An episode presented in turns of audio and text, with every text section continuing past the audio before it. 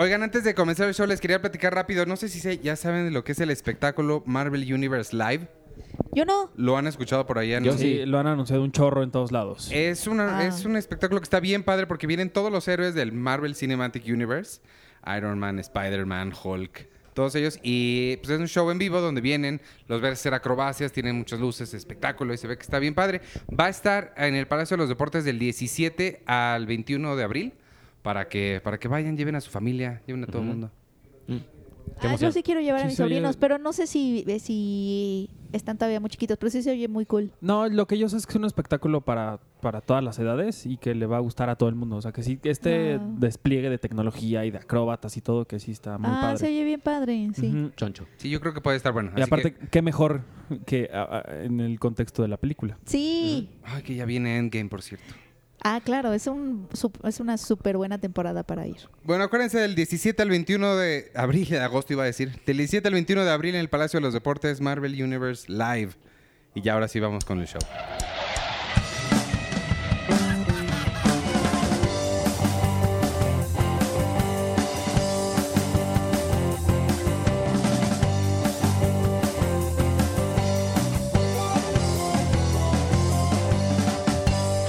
Y ahora sí ya puedes hablar de lo que ibas a decir. Ay, es que me mandaron un audio donde es que mi sobrinito tiene un mejor amigo en su kinder y pues no fue a la escuela hoy. Entonces me mandaron el audio de Chris llorando por su amigo, así de, Nico. No, Nico no está, Nico está en su casa. ¡Nico! no, Como- como Chris, viene, ma- mañana viene Chris, mañana viene Nico. No, Nico. Como Estela. Sí. Estela. ¿No hay una canción que es Nico no está o es alguien no Es está? Laura. Es Laura, no Laura. está. Laura. Laura Pensé que no tal vez era lo mismo. Bienvenidos al podcast de Cine Premier número 171. Yo soy Iván Morales y me acompaña hoy... Eh, ¿Quién es? Hola. Ok. No sé por qué estás hablando así. Iván. Porque es mi... es- yo estoy en una continua audición para, me contra- para que me contraten en una estación de radio de verdad. Ah, ay, si hacemos Ay, cosas de verdad el aquí. otro día que está- Sí, pero esto no es radio, es ¿Tú que podcast. tu amigo es este... mm, ¿Cómo se llama? Javier Risco. Javier Risco. No soporto a Gabriela, a, a Gabriela Marketing. O sea, me parece una mujer ¿Sí? increíble, eh, ta- eh, talentosísima, súper inteligente, pero su ¡Siete de la mañana con 42! Ay, no. No, yo me no, yo no, o sea, no lo su- soporto a su dos. grito Ni es- a Risco ni a No, Guadalupe. a mí me caen muy bien. Creo que son bastante atinados y muy Sí. inteligentes, pero, o sea, ¡nueve de la mañana! No, bye, hay bye, que señora. hacerlo. Sí, Oye, ¿y cambio cómo- a Aristegui. Oye, ¿y cómo te llamas? Ah, bueno, va. Me llamo Arturo Magaña. Hola a todos. ¿Y tú cómo te llamas? Yo soy Peña Oliva y es, es las... Preferirías algo así como son las 3 de la tarde y todo sereno. Como en Estereo Joya. Estéreo joya. ¿Y tú cómo Bésame. te llamas? Yo soy arroba checoche. Muy bien, ¿Tú cómo dirías la hora, chico? lo logramos. Son las... ¿Qué te importa? ¿Sabe dónde están sus hijos? no, tienes que decirlo con voz de Overlord. Overlord, son las 3.30. Eso suena, eso sonaba, tú vas a saber de qué hablo cuando digo el amo del mero. Ah, sí. El, Amo del Merol. o el amo de los boletos. El amo de los Ah, boletos. Ah, ahora di algo Ticketmaster. como entre los individuos, como entre las naciones. Entre los individuos. No, di- ahora, una cucharada de aguacate, di. Una cucharada de aguacate, échenle. Eso ya no estoy entendiendo. ¿Es algo o nada más le están estamos poniendo a Checo a decir frases famosas de entre, como, ¿eh, ¿qué? entre los Cosas raras. individuos. Contra las naciones. Oye, que creo que le está yendo re bien al Convoy Network, ¿eh? Veo que Sí, tiene sí un está, montón sí de seguidores y todo. O sea, que mucha gente sí Lo está que- pagando por podcast. Lo que sucede con Convoy Network o con Criterion, que ya está en Estados Unidos disponible, y con todos estos tar- streaming, servicios de streaming y demás, el punto es, pues, o sea, qué padre tener todo eso, Sí. Sí. Qué padre no tener el tiempo. O sea, porque Sí. no tenemos el tiempo para ver eso. Pues sí, porque no. te dicen 69 mil horas de contenido. Ajá, tengo Sí. dos. Sí. Sí, esa- sí, solo tengo dos horas para Y terminas horas. viendo lo mismo porque te tardas tres en Friends. encontrar algo. Ajá. Ya sé. Friends. Yo no sé qué tan bien nos haga nuestra salud mental y emocional que, que tengamos la posibilidad ahorita de tener acceso a muchas cosas. Creo que antes la gente era como más saludable mentalmente porque había limitantes. No podías, o sea, te tocaba estar en un espacio y no podías ver cosas porque pues no llegaban a ti. Y creo que la gente vivía más feliz. Yo sí quiero Pues sí, regresar o sea, a antes, antes, no sé, venía Sex and the City, ¿no? Y eras súper fan de Sex and the City y veías la serie el día que salía. Y te esperabas una semana para ver el siguiente episodio. Ya sé. Ahora son las 12 de la noche con un minuto ya subieron Orange is the New Black y la gente ya tiene los ojos verdes de que ya se echó los 13 capítulos seguidos sin parar. Y es, y es más difícil concentrarte en una cosa cuando sabes que hay millones de cosas a tu disponibles para ti, otras cosas. A mí me pasó eso el otro día que yo no sabía qué, has- qué, qué ver en Netflix y le estaba pon- busque y busque. Total, me tardé, como dice Arturo, como dos horas buscando algo y me quedé viendo Arrested Development. Dije, pues ya la empecé, la voy a terminar. Es que ese es el, no ese, sé, de veras. ese problema no creo que lo tenga Penny, no sé si No, Arturo. yo no lo En veo el- las cosas. En el sentido de yo soy mucho de lo que está en la televisión, lo que los eh, las cosas que estén pasando en los no sé, punto 20 canales de televisión. Digo, ah, esto es lo que más me gusta. Así yo no le estoy dando, o sea, yo no tengo tanto el control sobre lo que voy a ver, sino estoy dejando que, Que el destino te que un proponga destino, algo. que la cadena de televisión ponga algo. O sea, por ejemplo, tengo la, la app de Fox de- y tengo los canales de Fox. Siempre lo prendo la tele y veo qué películas están pasando. Obviamente he visto Daylight como 14 veces. He visto Sí, sí, Amigos claro. con Beneficios como 28. A mí me gusta eso, a mí me gusta porque es un meet me halfway. O sea, como que el destino te propone cosas y entonces ya no es tanto peso, o sea, e- el control de la decisión y el peso de la decisión ya no recae en tu- tanto en ti y entonces no hay tanta ansiedad. Cuando he tenido los vuelos así luego en- muy temprano y ya sabes que te levantas a las 4 de la mañana, 5, luego pongo en, en- en- en la app de... Parece que, que yo estoy haciendo comerciales de apps y todo. en la app de Easy Go, eh, TCM, y ahí están pasando, igual te va a gustar, Lost. Lo están pasando como de las 3 de la ¿A mañana poco? a las 8 de la mañana están pasando Lost. Órale. Órale, qué cool. Y yo no estoy diciendo, el- a ver, voy a poner entonces el episodio 4 desde el minuto Sí, 1. claro. No, está pasando el episodio 3, van media hora adelantado, o sea, ya llevan Sí. como media hora el episodio y digo, ah, pues va. Sí, eso me gusta más, creo más en ese método que pero tiene que ver yo creo que con tus issues psicológicos de cada quien, ¿no? Porque creo más en ese método precisamente porque siento que no tengo tanto el peso y además la vida te propone cosas que tú no tú no nunca elegirías y luego te sorprendes y dices, "Ah, No, a mí sí, yo sí me siento sí, abrumado por la cantidad de opciones, pero sí prefiero poder escoger a no poder. esco- O tener una, limit- una selección de cuatro. Mm, Sí prefiero, sí prefiero muchos, aunque me sienta Abrumado. abrumado.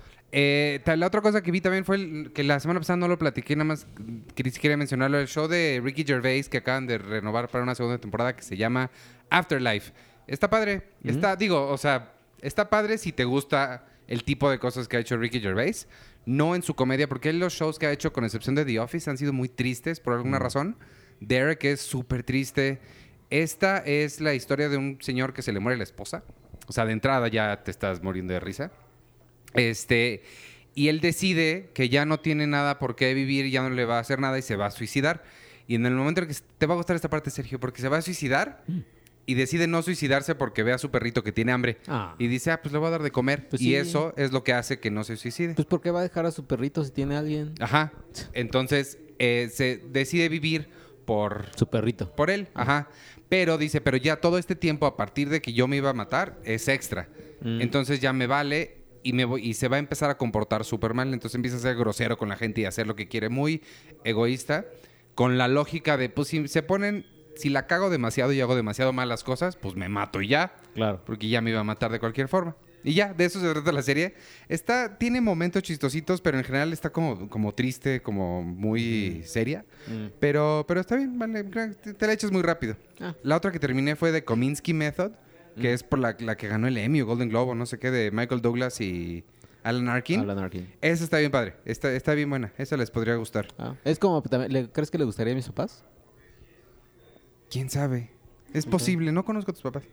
No, puede ser que sí. Sí, este, e- es del mismo creador de Two and a Half Men y de Big Bang Theory, Ah, pero no tiene ese humor. Ah, ok. Es, es mucho más como seria, más sobria. Chuck Lorre.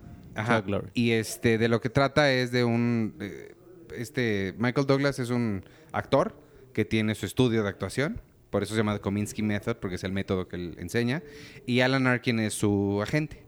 Y ya, son como su, su vida. Está Mm. padre, está divertidita. Y, ay, ¿sabes de qué podemos hablar? Todos. De. Nuestro, nuestro planeta. todo, ay, nuestro planeta. Vi nuestro planeta también. Todos vimos nuestro planeta. yo vi un cachitín, Ya pero no he sí. visto nada. Yo ¿No vivo en un nada? planeta. Yo vivo en un planeta. No necesito que me digan qué hay. Está bien, padre. Está, es- sí tiene eh, toda la, la ideología. O sea, no es nada más presentar el, el planeta como es, sino sí viene con este mensaje ecológico y de que ya nos estamos acabando la Tierra y todo.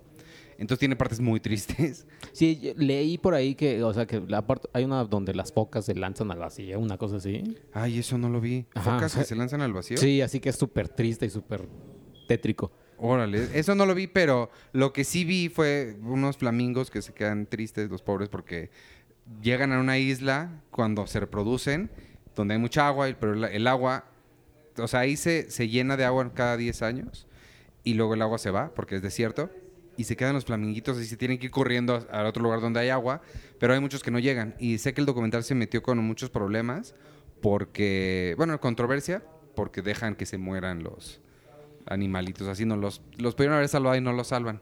Pero está muy padre, creo que vale mucho la pena y sí tiene unas, o sea, una cinematografía impresionante. Es una belleza. Yo, yo siempre he pensado que en este tipo de, de programas sería mucho más complejo que ellos alteraran el curso de la naturaleza, porque por ejemplo alguien decía alguna vez, pero como si un león está cazando a un bebé este, este venado, ¿no? ¿Por qué no lo salvan? Pues es parte del ciclo de la vida. O sea, más bien yo creería que si la gente con su cámara se echa a correr para salvar al, al pobre venado, o se los terminan comiendo a ellos, o terminan haciéndole más daño a- al ecosistema por estar ahí Interviniendo. in- interviniendo. Lo que sí creo que este tipo de proyectos a mí la verdad es que me encantan porque sí es un, un recordatorio increíble de, de- de todas esas cosas tan estúpidamente hermosas y bellas y perfectas que hay en la naturaleza, en, en- en el, en el planeta. Y, y no nada más de paisajes increíbles y demás, sino hasta cosas tan insignificantes como una hormiga o como el da- la danza de aparamiento de un pájaro, cosas así a mí me parece increíble y creo que también retomando un poco las palabras de su creador, que es un grandísimo hombre de la divulgación de la ciencia, una leyenda en, en, en- en su campo y que tristemente yo no sé pronunciar su apellido porque es muy complicado, Attenborough. ese señor, Attenborough. que a mí me parece increíble y su voz, tiene una voz así... Es hermano de Welcome to Jurassic. Sí, así es. Así es. Pero me, me encanta porque él decía en una, en no sé por qué terminé viendo una vez una charla entre él y el príncipe William, creo. que eran, creo, amigos. Ajá, pero yo muy, Ajá. yo con, con videos este, ligeros, ¿no? No, lo estaba, lo estaba viendo porque tenemos un artículo en la revista y justo él menciona esta parte de él por muchos años había hecho este tipo de programas, ¿no? Como Planeta Azul o Planeta Bajo el Agua, no me acuerdo cómo se llama el otro, la BBC. Increíbles también. Y decía que era complicado porque a veces muchos de esos programas nada más los veían en Inglaterra y mucho tiempo después llegaban a otros lugares. Dice, ahora el mensaje que yo y toda la gente que está involucrada en nuestro planeta queremos dar con respecto a necesitamos hacer algo ya por, el- por nuestra naturaleza, le llegó a la gente al mismo tiempo en 190 países o no sé cuántos están en Netflix. Dice eso me, me parece maravilloso y yo creo que además de eso, esto sí es la, la producción más cañona de Netflix que he visto hasta ahora. O sea, yo sí creo que es... de ¿Eso la- lo estás diciendo tú o él? yo, yo, yo, yo. Eso lo estoy diciendo yo. O sea, sí creo que, que sí es como la producción más grande que ha habido de Netflix hasta ahorita. No sé en presupuestos y eso. Ah, The Crown yo creo que sigue siendo. Se me hace que The Crown, sí, pero son costos diferentes. Pero sí es muy impresionante. Visualmente sí es muy Es impresionante que la fotografía y luego la música que ponen y cómo van hilando lo que dice el narrador con lo, con lo que estamos viendo y también cómo lo hacen gracioso. O sea, como... A mí eso me gusta mucho de esos...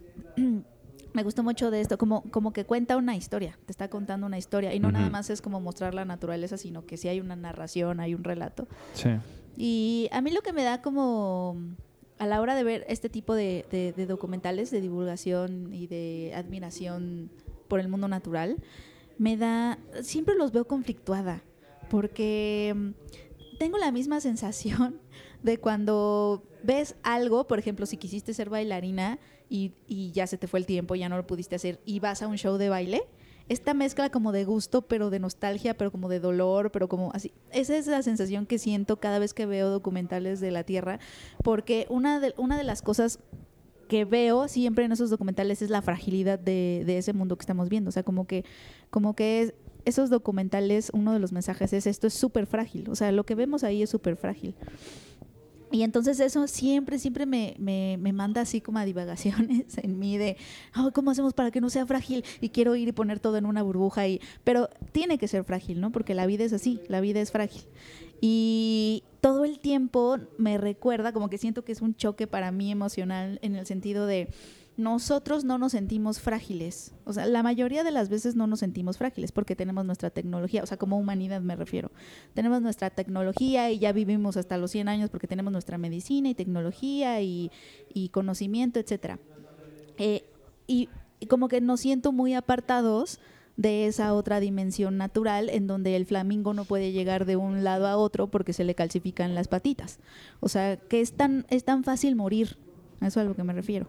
Y sí siento una desventaja grandísima. Y entonces, viendo este documental, como que sí me puse a pensar, igual, y no, o sea, yo no sé, de- o sea, no soy como, no soy como Attenborough y seguramente él pensaría que estoy diciendo estupideces, pero sí me puse a pensar que sí, o sea, si nosotros ya estamos alterando el curso natural de nosotros, o sea, porque nosotros también deberíamos vivir igual de, ¿no? Como tan al natural como ellos si nosotros ya estamos alterando ese curso porque ya metimos nuestra tecnología, o sea, ya estamos interviniendo nosotros en el curso natural de las cosas, con nuestras cosas, no, deber, no, no sería como lo justo que ya que estamos interviniendo y ya lo estamos haciendo mal, no podemos intervenir un poquito más con ellos, porque, o sea, ya sé que lo, lo, lo ideal es no intervenir y dejar que el mundo natural se resuelva solo, pero si nosotros ya estamos con tanta ventaja, pues sí va a llegar un momento en que pues sí los vamos a exterminar. o sea, o sea, si los flamingos no pueden caminar de un lado a otro sin morirse,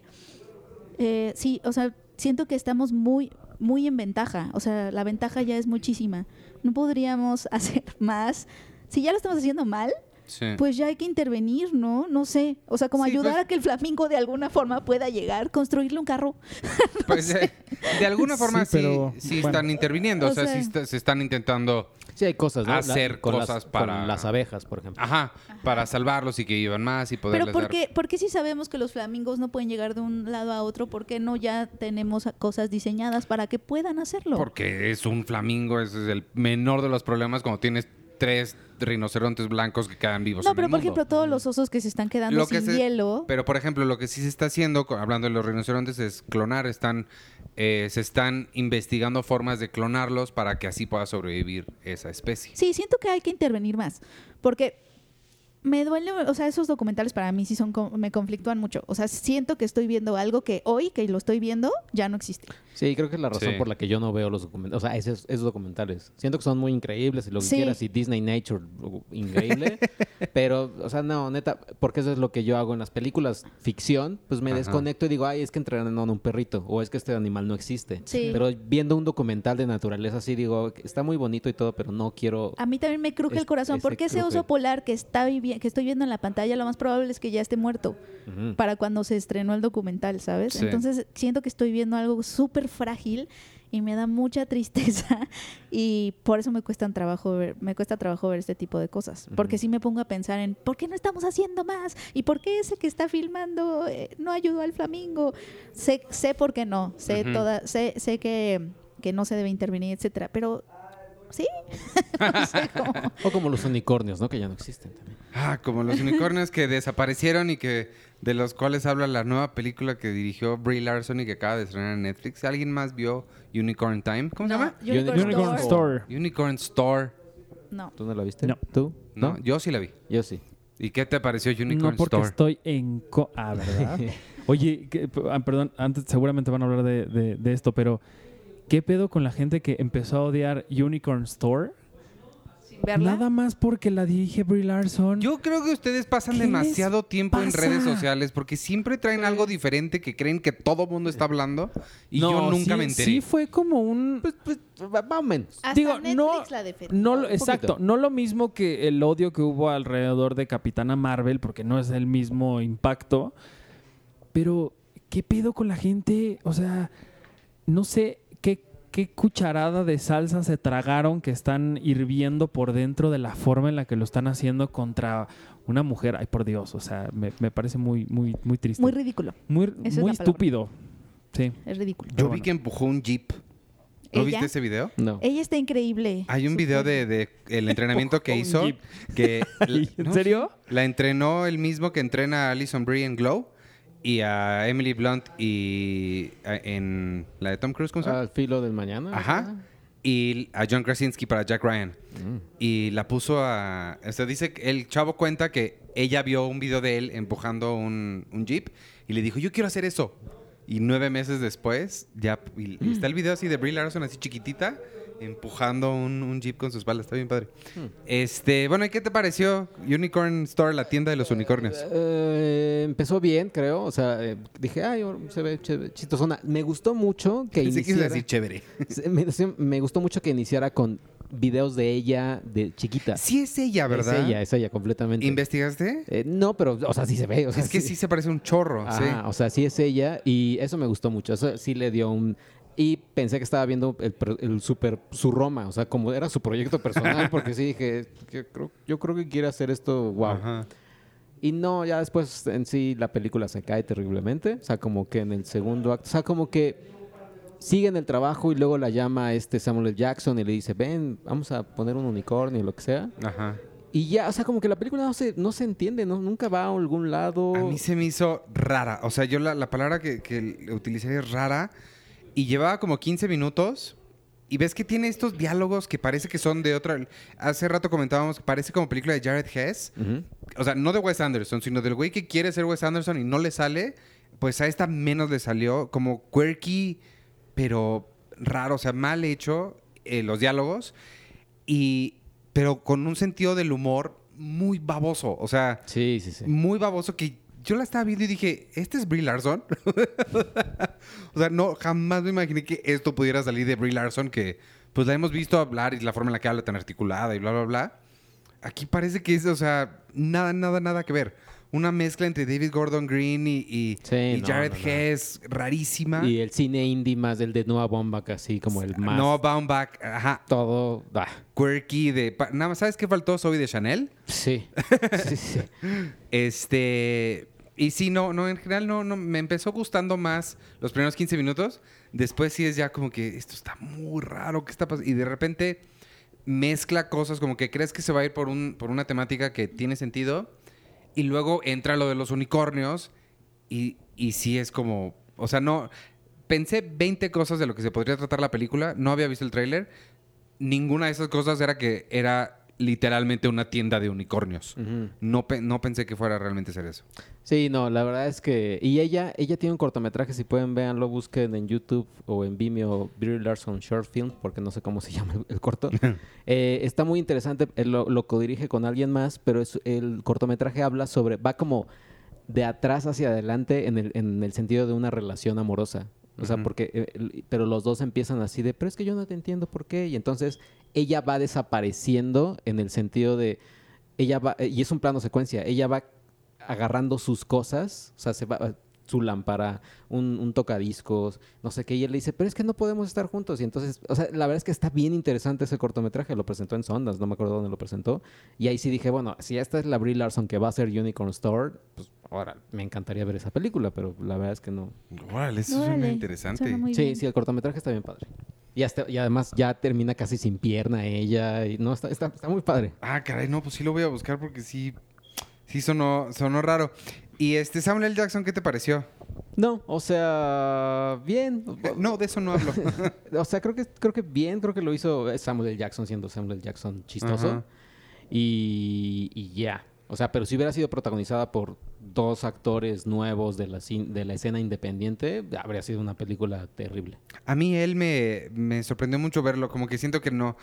Me dio la impresión de que lo había hecho por favor, porque se caen, porque son amigos, Ajá. más que le quedara el papel. Creo que no, no era el papel para él, como que no, no sé. Como que ese personaje quirky raro no le queda a Samuel L. Jackson. Sí. Y no, y pues ya sí, tampoco, como que sí, no. Pero After, ¿qué tal? Uf. Es que viste un montón, Sergio Tú Mira, además esta semana, híjole, esta semana se estrena Hellboy. Puedes hablar de Hellboy. Hellboy. Puedes hablar de After. No manches Frida 2. Esa sí no la vi. Esa sí para Parque. Mágico. Esa tampoco. Ah, Nacido para ser rey, esa yo la vi. Ah, tuviste nacido para ser rey. tú, Artur y yo, pues vámonos. No, yo me voy, No, gracias. pero yo, yo gracias quiero, a yo, todos. quiero, yo quiero saber más que nada porque eh, After vi, eh, estaban ahí Mabel, estaba Amanda, Amanda que hizo las entrevistas con en video y con la autora Ana Todd. Y estaba comentando Amanda que cuando te contó Penny lo de la, la, la escena de la, de la sábana y todo eso, que sí, es, que sí es una cosa terrible. Y, que me me dijo, es que Penny se choqueó demasiado cuando le conté lo de la, lo de la escena de la, de la sábana. Eh, y, si quieres cuenta de qué, de qué va After, más o menos, o de, de lo que tú, de, de lo que leíste, pues, para que veamos qué tan diferente es con la película, porque... bueno, Eh, no sé mucho. Eh, es, son una pareja de chavos, ¿no? Que es como, es como Fifty Shades of Grey, Exacto, pero de sabes. chavos, de chavitos. Y ya, es todo lo que sé. Ah. Eh, pe- pero, o sea, lo de la sábana y eso. Ah, o sea, ¿lo cuento? ¿Cuento la escena? Sí, porque no hay nada, ¿eh? O sea, la verdad es que está Ah, muy soft. Creo que sí la quitaron, ¿no? Mm. Eh, ay, está horrible. O mejor no. Bueno, es una escena muy fea de, de violencia. Es que el asunto con esa con ese libro, creo, es que Él apuesta. eh, ¿cómo? Apuesta, él, ¿no? Sí, son, o cha- sea, son dos chavos, es la historia de Eh, dos chavos. El que- asunto es que hay muchísima violencia de género romantizada. Eh, por lo no he leído el libro, es que ese es el asunto. No quería hablar como de lo que no. de Pero lo que bueno, no vaya, sé. el texto que, revisa- que está en la revista y que... Pero por lo que entiendo, eh, me contaron una escena que sucede en un libro que involucra unas sábanas, lo cual eso es una humillación para el y que personaje la autora ya, principal. y que la autora Ah, ya dinos, ¿qué pasa en esa escena? El Por Dios. autor, ah, o sea, él apuesta con sus amigos que se va a acostar con ella porque pues él es una joya de persona y, Y ella es se virgen, acues- ¿no? y ella es virgen, se acuesta con ella y, y para demostrarle a sus amigos que sí lo hizo, va y les lleva las sábanas manchadas de sangre. Lo cual es, Ay, Dios mío. es una humillación, o sea, es o sea, es tal cual violencia es violencia de género. Y la autora, ella se arrepintió, o sea, había dicho que se había arrepentido ya de haber escrito esa escena. Porque después de eso construye, me imagino, una relación amorosa entre ellos. Supongo que ella lo perdona o no sé. Este, y oh, qué padre la historia de amor. Entonces es ahí donde nos estamos equivocando, yo creo. Eh, lo que sí, lo que, me- lo que decía Amanda, que ella sí leyó el libro, es que decía, no, o sea, el libro es súper hardcore. O sea, dice, incluso más que Fifty Shades of Grey, que es muy explícito.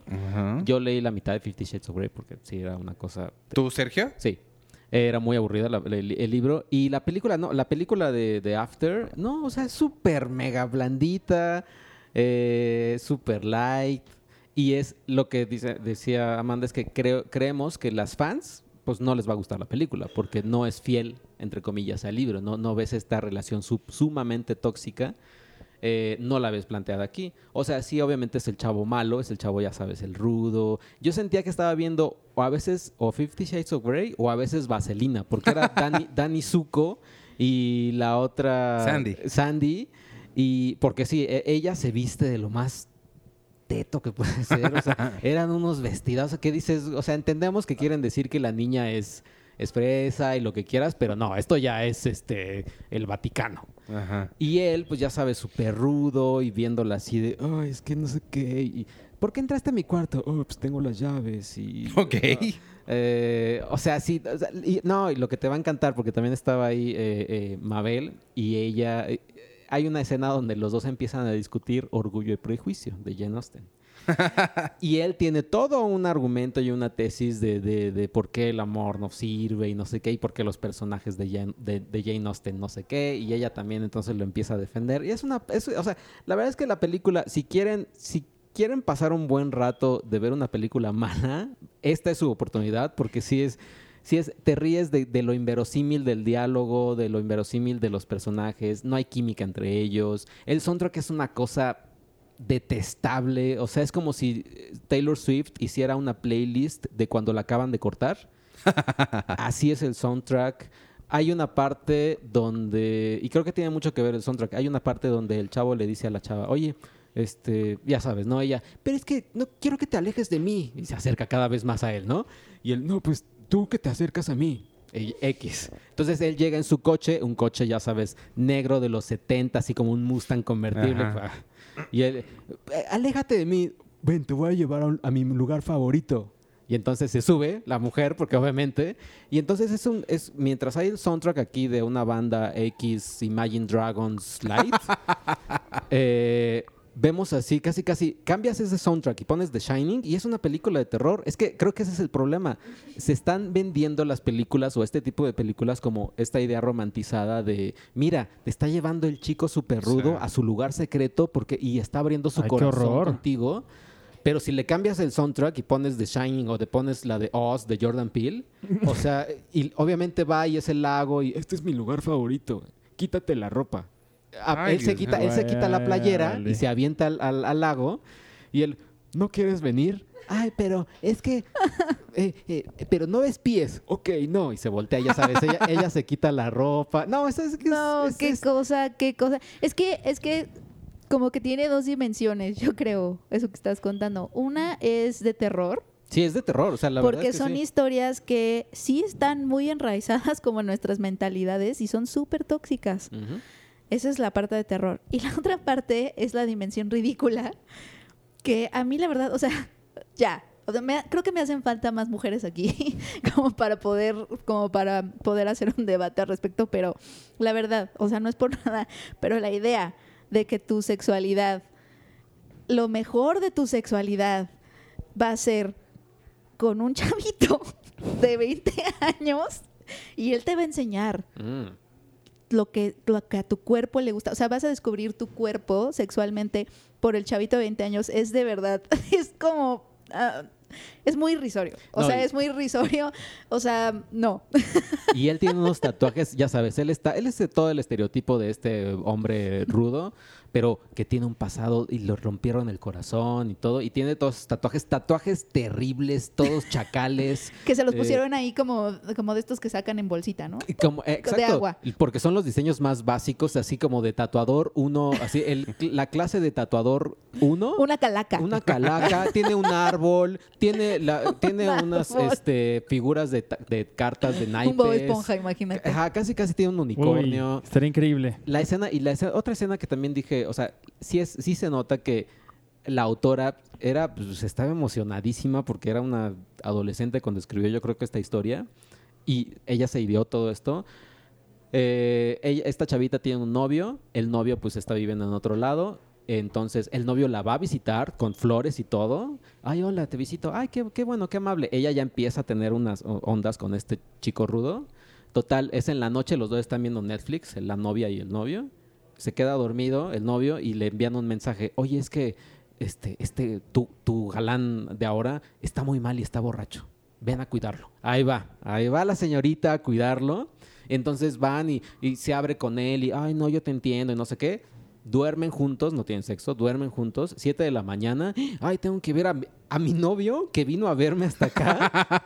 lo dejé en la cama, o sea, lo dejé ahí. Entonces va, llega y está el novio ahí sentado. Oye, qué poca, no sé qué. ¿Por qué? ¿Qué hiciste? No, es que mi, este amigo tuvo una emergencia a las 3 de la mañana eh, y él atrás, ¿no? El, el amigo así atrás, así de, ay, hola.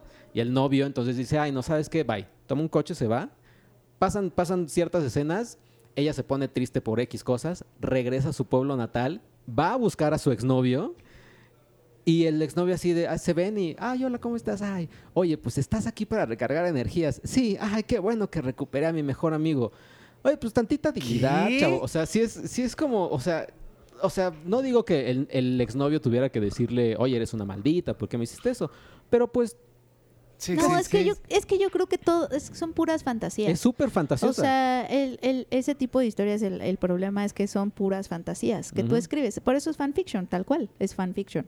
O sea, yo agarro y, y pongo mis, pa- mis fantasías en papel, lo que a mí me gustaría que pasara, lo que a mí, a- a- claro, a todas las mujeres nos encantaría encontrarnos al chico malo que, que cambia por nosotras. y No, es de verdad son fantasías bien tóxicas. A mí lo que, lo que me llama la atención es, ¿por qué la quisiste ir a ver? Es que, es que hay Nadie te películas. obligó. No, es que hay películas que digo de entrada, híjole, esto, esto se ve bien mal, esto de plano ni lo quiero ver. Pero hay otras que dices, esto se ve que me voy a divertir terriblemente. Con porque todos se los ve- clichés que voy a ver. Se ve horrible. Y sí, o sea, te. Si eso quieres, eh, After te lo da. O sea, After, te, si quieres reírte de los clichés y todo, After es la película ideal. Oye, Ay, no. A mí me llamó Órale. mucho la atención que yo puse un tuit al respecto, no mencioné la película, pero puse un tuit al respecto de que no se me hacía ver, o sea, sí me causaba un poco de risa estas historias en donde las mujeres necesitan la llegada de, de unos hombres para, para conocerse sexualmente y para tener una epifanía sexual, ¿no? Este, eso se consigue sola, ¿no? Pero el asunto es, eh, o sea, lo que me sorprendió fue que yo esperaba que hace cuenta mi prima Brenda, que es mega, mega fan de estas historias, que me escribiera así, qué mala onda, no sé qué. Los más indignados fueron hombres. ¿Por qué? No sé, o sea, te lo juro que yo esperaba la indignación de, de las chavitas que son fans, ¿no? Que, que están en la adolescencia, que no que, que, que este estas fa- estos ideales del chico malo todavía son como muy atractivos etcétera no fueron hombres los que me contestaron más Pero como qué tipo de indignación. o sea, como, pues para, pues para tu información son las mujeres las que hacen eso, ¿eh? Y- Ok. Y, es como de, ajá, o sea, yo no estaba diciendo, no estaba nombrando a nadie. Sí, porque las mujeres son las que hacen cosas tóxicas y te informo que no sé qué, que no sé qué, o sea, Te informo. pero, pero, pero de verdad, o sea, me, me impresionó mucho cómo los hombres se sienten ofendidos por todo, hasta de lo que no leen. Hasta lo que no comes te hace daño. Está muy cañón, te lo juro, sí me sorprendí mucho. Dije, ¿qué está pasando? ¿Por Sí. qué? Hasta le- yo sí les preguntaba, ¿pero qué eres fan de estas historias? O, o porque, no, no, no, yo no. Entonces, Pues no soy maricón, casi casi, ¿no? Ya así. Ajá. le dije, perdón si te ofendí personalmente. No, para nada. A mí no me ofendes, no sé qué.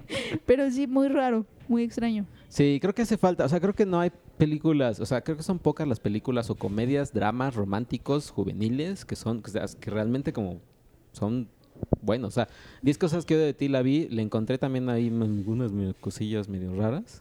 Sí, por ejemplo, ella enseñando al maestro. Exacto, exacto. Eso Esa ya escena la ahorita vi y ya sí dije, no. ay, ay, Esto ay. ya no, eso ahorita ya no. Sí, o sea, ya bueno, no pero se son vería las, bien. las menos. Claro. Son las- son las- No, y eran otros, o sea, en ese tiempo que todavía no teníamos. Y es una comedia también, no es como... Sí, pero creo que hace falta, o sea, como dramas juveniles, como que sean muy, muy centrados en la realidad. Creo que 500 días con ella, muchos la toman del, del mal sentido, de como de que Summer es la culpable, pero pues la verdad es que no, la verdad es que siempre fue honesta. Como que nos hace falta ese tipo de, de películas que sean más centradas. Es que no está- se hable de cine, no, no se hable de comedias mexicanas románticas, porque Eh, ahí sí estamos faltando. Sí, no, no. Pero es que yo creo que sí, lo que dices, están muy al extremo estas películas. O son demasiado cursis, demasiado hermosas, o demasiado crueles y demasiado horribles. Entonces, o sea, bueno, y además también que creo que lo que afecta mucho en la percepción de, estas, de este tipo de historias es que muchas veces hablan a partir de un lugar común entre la mayoría de su audiencia que el primer amor, o que si eres gay, o que, o sea, como cositas como muy comunes que le pasan a mucha gente. Y entonces a la hora de que la gente lo ve, lleva en su cabeza esta idea de, híjole, esta película va a ser el reflejo de mi vida y no sé qué. Y a la hora de que la ven, no les gusta. O porque es muy cursi, o porque es muy tonta, o porque es muy, muy cruda. Entonces también creo que tiene mucho eso que ver, que, que creo que sí es un... Es un público bien complejo porque está en, en este punto efervescente de su vida en el que lo que le gusta no le gusta y lo que no le gusta le encanta y, y- y- y como que ya no saben qué onda, entonces sí, yo creo que sí es bastante complicado hacer películas para, Para adolescentes. para, para este para esa edad, ¿no? Híjole, pues sí. Pues ahí está, por si quieren realmente, por si quieren reírse bien, o sea, como pasarla bien en ese sentido, para que no la tomen de nada en serio, eh, pues sí, pueden ver After. Que lo que sí yo destaco de, de- de After es el, el que esto surge a partir del, del detonante de, de alguien que necesitaba explorar o contar una historia, o, o no- necesitaba algo que una historia no le estaba dando, que en este caso era... Ah, no, en este caso no era ninguna, pero... Pero eso era un afán, ¿no? De... Fifty Shades, de- ¿no? Y o sea, es que está más o menos medio basada en Fifty Shades. O sea, poquito. pero digamos que Fifty sí, es Shades... como, es como el nieto de, de Twilight. Ajá, pero Fifty Shades fue como, híjole, es que me encanta Twilight, pero necesito que cojan. Entonces, pues yo voy a empezar a imaginarme cosas, ¿no? Yo voy a empezar a decir que hacían esto y que hacían lo otro y no sé qué. Y esta, esta, se- esta saga de After su- surge a partir de eso. O sea, al menos si es como el resultado de la creatividad de alguien que además de fantasear con lo que a él le hubiera gustado, o a esa persona le hubiera gustado ver en una historia, sí se sentó a escribirla. Y sí se sentó a decir, bueno, pues yo quiero explorar estos caminos. Que todo este fenómeno de Wattpad, que es donde sale este, Estos esta historia, a mí, en cierta forma, quizá no son los mejores libros del mundo. Nunca van a ganar un, un Nobel de, de literatura, pero me gusta que sea como estas plataformas que le dan chance a la gente que tienen algo que contar y que lo puedan contar y que la gente lo pueda leer. Sí, eso a mí, me, eso a mí me gusta. Creo que ahí ya, creo que lo que empieza a hacer ruido es cuando llega una editorial y- y agarra a alguien de ahí, de Wattpad, y le dice, te doy un, te- o sea, por contratos de cifras de seis dígitos, hazme, hazme libros, Sí. ¿no? Pero bueno, incluso los, los, los han estado vendiendo. bueno. Libros que están arriba en Wattpad los venden impresos ya en papel y traen el sello gigante de como lo viste en Wattpad. Así como si fuera el, el trapeador que viste en la televisión que dice como lo viste en la televisión. Así trae el logo de Wattpad. Sí. Oye, yo sí tengo una fantasía adolescente que está bien Ay, padre, Iván. de la que no hablamos Qué puerco. la semana pasada porque nadie había visto, pero ya se les olvidó que todos Ah, vimos sí. Shazam el fin de semana. Ay, sí. Yo la vi antes con Checo. sí, Pero no estabas tú la semana pasada. Sí, no. No. ¿Por qué no estuviste la semana pasada? Porque... Ah, tuviste tu curso, ¿no? El taller que diste. No, pero ¿qué dijeron ustedes? Un que, taller. que había ido a algo de Game of Thrones, ¿no? Sí, pero ella, eh, ella corrigió porque... sí, sí. sí. no, Gracias, yo sí quería Penny, que supieran que, que, que era- estabas dando un taller. No, di un taller de periodismo cinematográfico. Estuvo padre. Fue en, en el marco de un festival que se llama CCHero Film Fest, que la particularidad de este evento y que me, me gusta mucho por eso es que un chavo del CCH, y retomando un poco lo de Wattpad y esto, dijo, yo quiero hacer un festival para la gente que está en nivel preparatoria. Y lo hizo. Y ya lleva cuatro años haciéndolo. Y creo que eso está bien padre porque bien podría haberse sentado a decir, ah, pues nunca hubo un festival, ni modo, bye. Este, y no lo está haciendo él y un, un gran número de chavos de, de- del CCH y de, y de las prepas de la UNAM que están en este festival. Y me invitaron a dar un, un taller de periodismo cinematográfico que al final yo quise hacerlo como lo que no debes hacer nunca si te quieres dedicar a esto. Eh, me acompañó Roberto Fiesco, que es un, un director, un productor del cine mexicano, Ivette Salgado, que es una reportera de Milenio. Y estuvo padre, la verdad. Yo lo disfruté mucho. Espero que la gente que estuvo ahí lo haya disfrutado también. ¿Y Pero- Shazam? Shazam. ¿Qué les pareció Shazam? Shazam. Tú, bueno, Bueno, tú ya nos dije, dijiste. Yo ya dije. ¿Tú? Este, a mí me gustó, ¿eh? Me, me la pasé muy bien. Sí, tú dijiste la semana pasada, me parece que comentaste que como que se tarda un ratito en arrancar. Oído, ajá. Eh, eso sí lo sentí muy cañón. Se me hizo... ¿Sí? La, la primera 25 minutos... Los primeros tres minutos y dije, ay. No, no, no, porque como entre 20 y 25 minutos se tarda en, en, en, pues, en presentarte como a Billy Batson a- a- al, a la- al tema del que se va a tratar la película, en lo que te presentan la historia del otro y la villanez de todo el asunto y lo sentí demasiado superheroico, o sea, como típica película de superhéroes, pero ya, una vez que, que ya nos quedamos con Billy Batson, ya me gustó mucho. O sea, a partir de ahí sí me gusta mucho. Yo no tuve esa percepción para nada. Yo tuve la, op- la percepción Es que- opuesta. Yo me acuerdo, o sea, yo, te, yo fui con la idea de que te la pasabas muerto de risa, que te daba mucha risa y, o sea, yo sí me tardé como 25 minutos en sentir la primera risa, como que todo el principio es muy serio, a mí se me hizo. ¿Serio? Porque yo llevaba la expectativa de estar muerto de ah, risa no todo sé. el tiempo. Y luego, eventualmente, ya sí está chistoso. Yo me reí muchísimo. Muchísimo. La escena, la escena ahora sí, donde ellos dos están en el aire. Porque este es con spoilers, ¿eh? Para que sepan. Ah, sí, vamos a mencionar con spoilers. Entonces, si no han visto Shazam, brínquense como 15 minutos. Eh, donde están los dos en el aire, donde están hablando así de, pero tú nunca vas a lograr. No, no, ¿Qué? es- eh, ¿Qué? Es que no te escucho. O sea, a pero ¿sabes gustó, qué? pero, esa ya la había visto en Kung Fu Panda 2. ah, sí, es, yo sí, no me acuerdo en de Kung. Fu Pero, Panda 2 sucede Pero en, algo en así. esa, en esa escena se toma el tiempo de, de construir el chiste. Porque Claro. primero vemos a este hombre pelón que se llama Doctor Shivago. ¿Cómo se llama? No, Sí, este, van a- Sí, Shiva. Pero sí es como Doctor Shivago. Shivago. Que hasta se parece. Pero, no, bueno, eh, que él está así, porque hasta la música así toda solemne y él así. Y yo te voy a hacer no sé qué, y bla, bla. Y, y él empieza a hablar y la, y la cámara como que se empieza a acercar a él y de repente corte a, a Shazami. ¿What? ¿Qué? Está no, chistoso. ¿me, me- Está- me estás diciendo algo? No, es que, es que no te estoy... No, a ver, estás haciendo un discurso súper de villano. Es que no te estoy Y oyendo. corte A, Bueno, seguimos ya. con el entonces Ajá, nunca vas porque también te lo ponen él lejos, entonces ni siquiera lo ves que le está haciendo señas de no te estoy oyendo, güey, hablo, no, o sea, Sí. eso a mí me encantó. A mí también me gustó. Nada más que sí he visto esa broma como tres veces. Ah. La vi en Kung Fu Panda 2, que también están hablando y no, no escucha al villano. Y la vi en Dragon Ball. Ah, caray. Anda. Ajá. Bueno, Dragon Ball Super. Eso, y la otra cosa que sentí que me pesó un poquito es, sí lo sentí. eh, to- todas las partes superheroicas me cansaron mucho. Todas las partes que eran como de película de superhéroes, las sentí muy de película de superhéroes. Como ¿Cómo muy. cuál? Como. pues, no, no esa, pero cuando se están peleando. Pues todas las escenas de acción, básicamente, cuando se pelean tal cual. Sí sentí como Sí, que no le aportó nada. Las, las escenas, por ejemplo, la batalla final, a mí lo que me, me hizo ruido, a pesar de que sí me gustó mucho, a mí lo- la batalla, creo que lo comentaba creo el otro día contigo, hay un momento en donde las gárgolas, estas, están queriendo tirar a la fuerza a la rueda de la fortuna.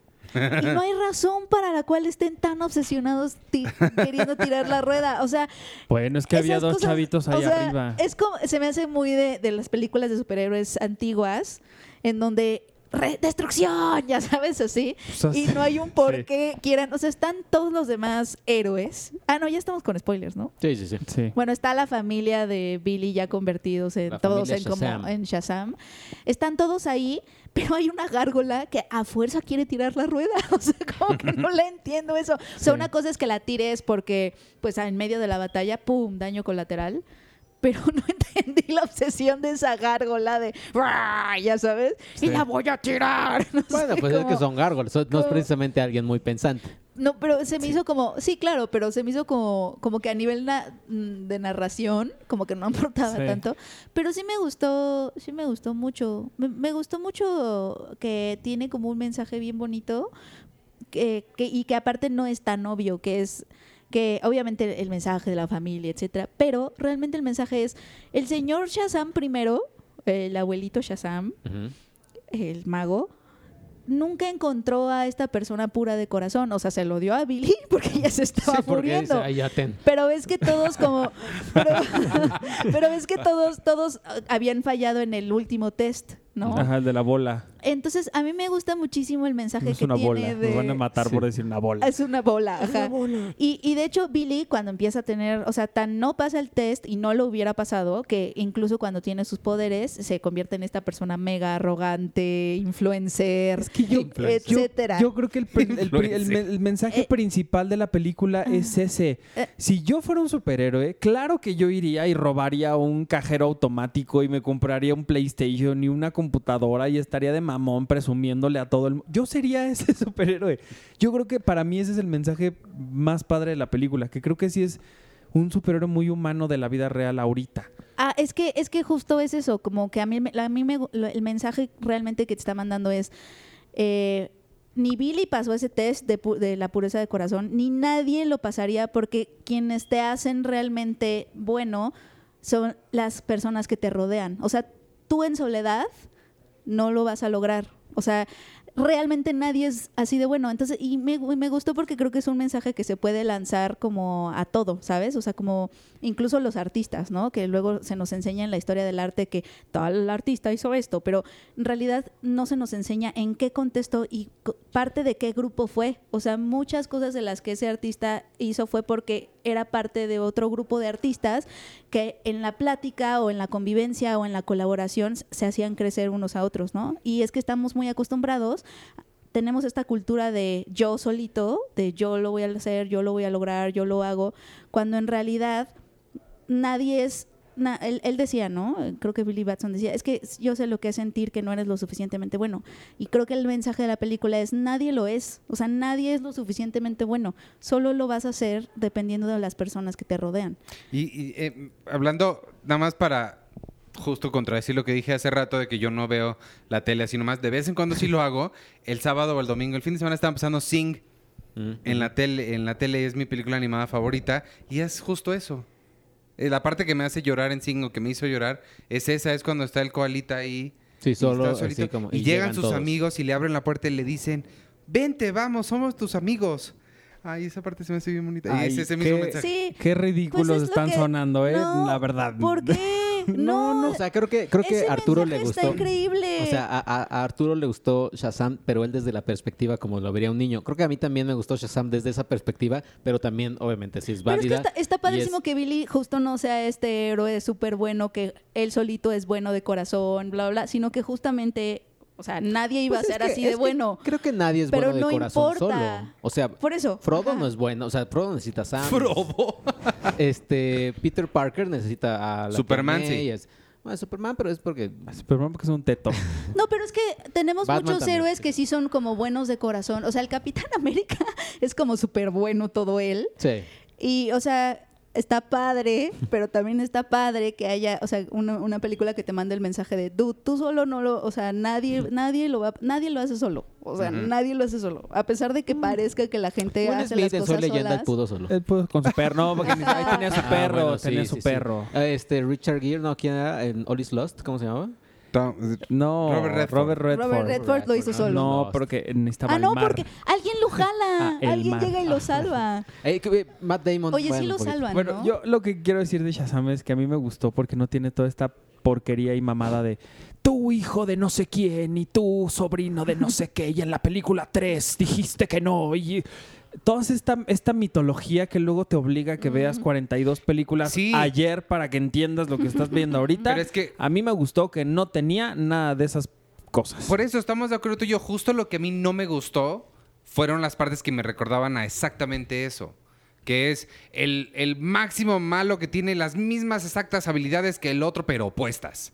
Entonces, eh, ¿sabes? Como todos estos clichés de los cines de superhéroes que estás hablando Sí. y que no tiene, sí tiene partes y son las partes que me cansaron mucho. Eso es lo que Y no. otra cosa, pero fuera de eso me es su- encantó. sí es muy navideña, oye. Sí, También me dio como mucha curiosidad de eso. ¿Por qué no se estrenó en Navidad? Y tú les preguntaste y ellos, no, la vamos a estrenar en mayo. Es Entonces, no me- pero ¿por qué su insistencia de poner Navidad? No, se nos sí, ocurrió. No tengo, porque sí es súper ultra navideña. Otra cosa que a mí me gustó mucho es el director, que es David, David F. Sandberg. Sandberg, que es el, el de Cuando las luces se apagan y el de Anabel, la creación. La creación se llama, Ujú. ¿no? Sí sale Anabel, por cierto. Sí, sí sale. Sí, Habías dijeron. dicho que no y sí sale luego, luego al en una principio. tiendita. Hasta, Ajá. su- hasta la esposa de él, que siempre sale en todo lo que él hace, No sé quién es su esposa. la que la deshace. La, la, la, Cuando Oiga, toca la pero puerta. usted no puede, yo soy la... la Ah, ya. la Que le dice, científico". ¿cómo es posible que esta puerta? Y la toca y así. Sí, sí, sí. Y se deshace. Ella es su esposa. Pero me gusta mucho que él, siendo un muy buen director de terror, que sí, la verdad es que sí lo ha sido, ha sido un Sí, muy buen talento, un, gran talento de director, que logró que, por ejemplo, la, o sea, la primera de Anabel, que es una basura Sí. gigantesca, hizo que la dos fuera una película muy buena y muy interesante y muy decente y que no tuviera que necesitar de una película previa. Y cuando las luces se apagan, que también es muy interesante. Me gusta mucho el salto que da a este, mm, a este universo y que no hace precisamente a, a Shazam una película de terror Ajá. que te estés muriendo de miedo, sino que al, al revés creo que sí logra mezclar una onda entre adulto con niños, como con estas cosas también medio oscuras, pero, pero no tanto. Lo que tú dices del, del tema de que de estas escenas que recuerdan mucho al tema de películas de superhéroes, a mí lo que me gusta es que hay o diálogos o situaciones que te rompen con esa con Sí, sí, sí. esa espectacularidad. O sea, por ejemplo, cuando le dice, toma mi bastón, no sé qué, o agarra- agárrame el palo, no sé cómo le ponen los subtítulos, que el niño dice, guácala, no. ¿Y ¿Por qué? Eso está di- Digan mi nombre todos Todos, juntos. "Billy". No.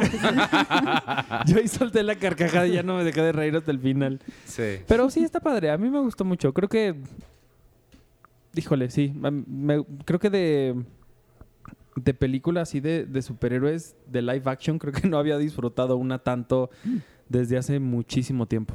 Ay, ¿en serio? O sea, la de, la de Spider-Man Into the Spider-Verse, pero pues esa es animada, esa no la cuento, pero creo que no me había reído tanto y la había pasado tan bien como con esta. Digo, Capitana Marvel me gustó mucho, no, pero no te pero, ríes, Capitán pero no me reí, o sea, lo que me gustó de ahí fue lo que me hizo sentir esa película, pero Sí, eso sí. A mí Guardianes sí me hace reír considerablemente más. Las dos de Guardianes. Ujú, ujú. pero, pero sí, sí estoy de acuerdo. Zachary Levi también lo hace súper bien. Sí, lo hace muy bien. Lo que me gustó de él, ¿sabes qué? Es que tiene muchas líneas la película que en voz de alguien más que a mí me preocupaban cuando se burla de... o o cuando está probando sus poderes. Esas líneas fácilmente pudieron haber sonado muy, muy trilladas, muy tontas, como, ay, a ver si me pega en la cara.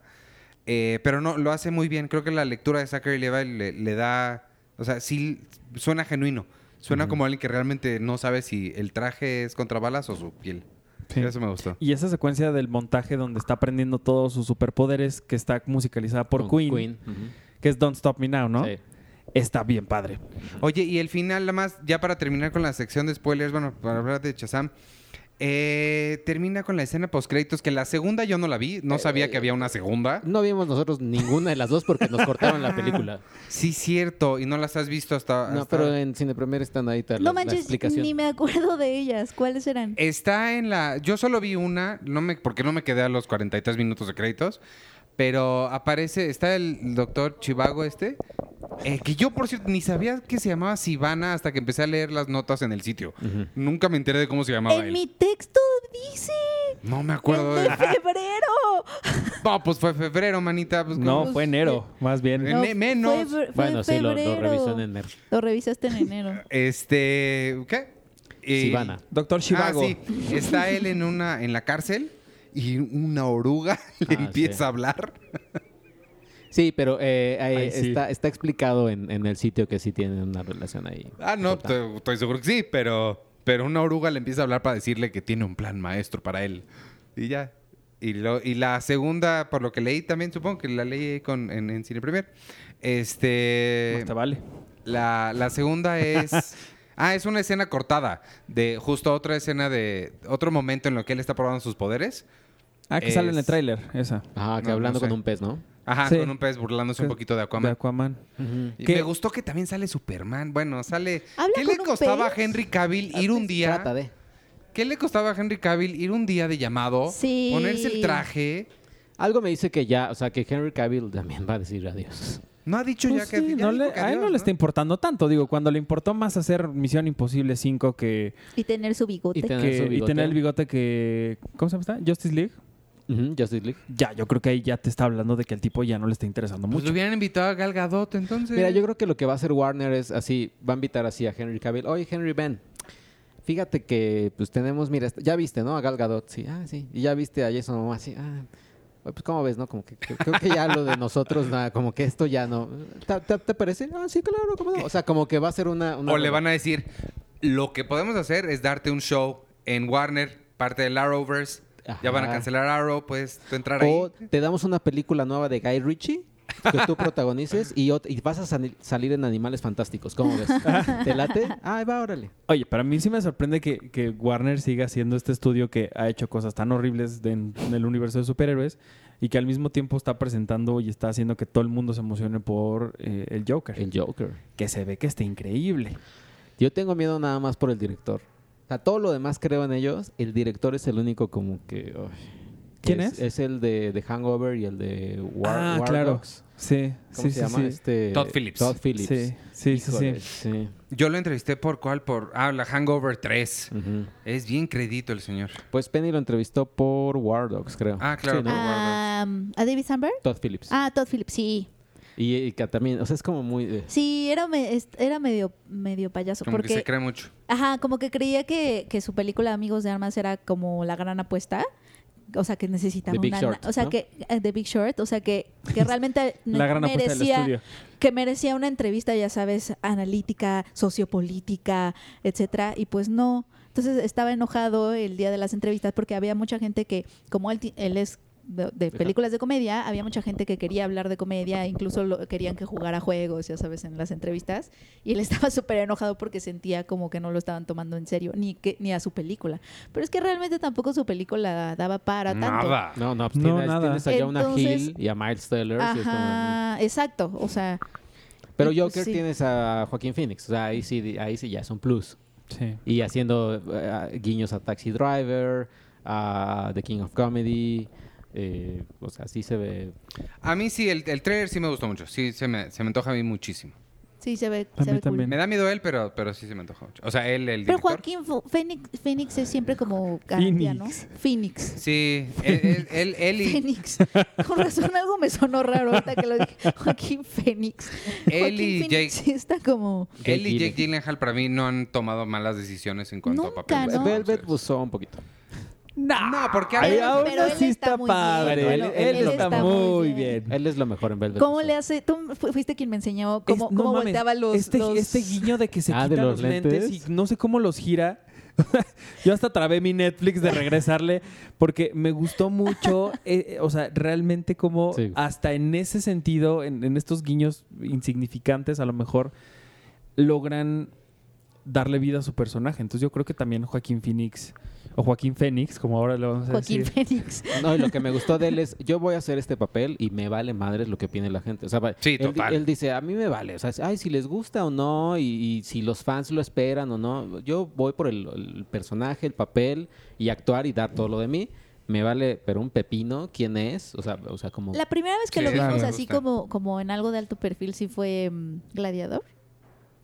Pues yo Yo creo que sí. sí. yo creo que sí. Y, Ya ay, de- no, y después de la de sí. Shyamalan cuando tiene un en señales, cuando se señales, pone el, el, del sombrero de... el sombrero de, de aluminio. aluminio. De A mí aluminio. señales sí me gustó mucho. La que A me gustó, también. pasaron una, bueno, vi, me salió en Instagram una foto que decía eh, cómo crear al guasón en el 89, échalo, vamos a echarle un montón de ácido. Cómo crear al guasón en el 2019, échalo a la sociedad. Ponlo- pon- ponle una cuenta de Twitter. Sí, se me hizo como, híjole, sí, o sea, tam- estamos muy cañones. Hablando de estar cañones, ya piensen en la pregunta de la semana porque ya casi la tenemos que hacer y ya vámonos a los comentarios. Este, la semana pasada preguntamos qué videojuego es el que más recuerdan de su niñez. Tú no estabas, Arturo, así que piensa en tu respuesta. Uy, yo ya tengo 42 respuestas. ah, no, dame una. La primera, que fue un juego que jugué hasta que se me acabaron los dedos casi casi, fue todos los que salieron de Crash para el, para el PlayStation Ah, 1. a- alguien puso eso en su respuesta en los comentarios. Y ahora lo revivieron para el Ajá. PlayStation 4. Pero sí, el- mi favorito también de la vida fue los que sacaron de Harry Potter, que traían un doblaje en es- de español de España, que ya habíamos hablado de esto de... Ah, sí. Hermión y no sé qué. Y hombre, vamos a por el, vamos a por el hechizo, Harry. Eso me, me- me encantaron. Yo no soportaría eso. Pennywise nos dijo, Uta, pues son varios. Uno de ellos es Battletoads, los de Castlevania, los Mega Man, Street Fighter y Mortal Kombat.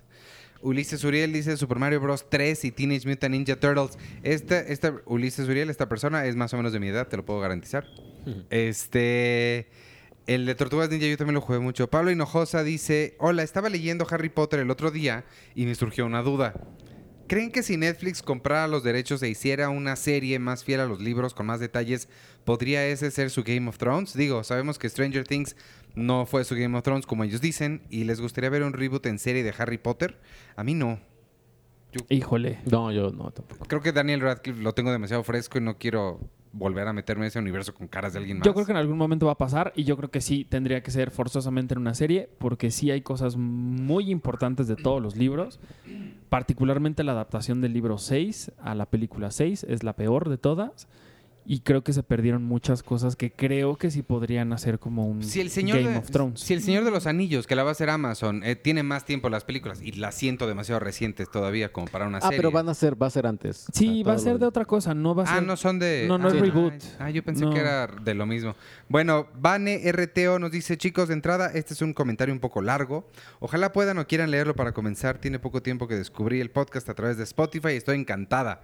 Siempre espero con ansias un nuevo podcast. Me encantan todos y los felicito mucho por su trabajo. Estaba escuchando los podcasts anteriores y me parece que el 155 la semana fue qué película les cambió la vida. Y tengo que decir que es una relativamente reciente. The Greatest Showman. Actualmente estoy pasando una situación difícil en mi vida y esta película de verdad me levantó mucho el ánimo. Y replantearme lo que estoy haciendo en mi vida también tengo que decirlo. Su podcast me ha ayudado muchísimo. De verdad no saben cuánto. El cine siempre ha sido una pasión para mí. Y me alejé de él un tiempo y ahora que mi vida está en una crisis total lo estoy retomando y me está ayudando a reencontrarme me la paso de maravilla escuchándolos cada semana y me contagian su buen humor y entusiasmo por el cine y su trabajo.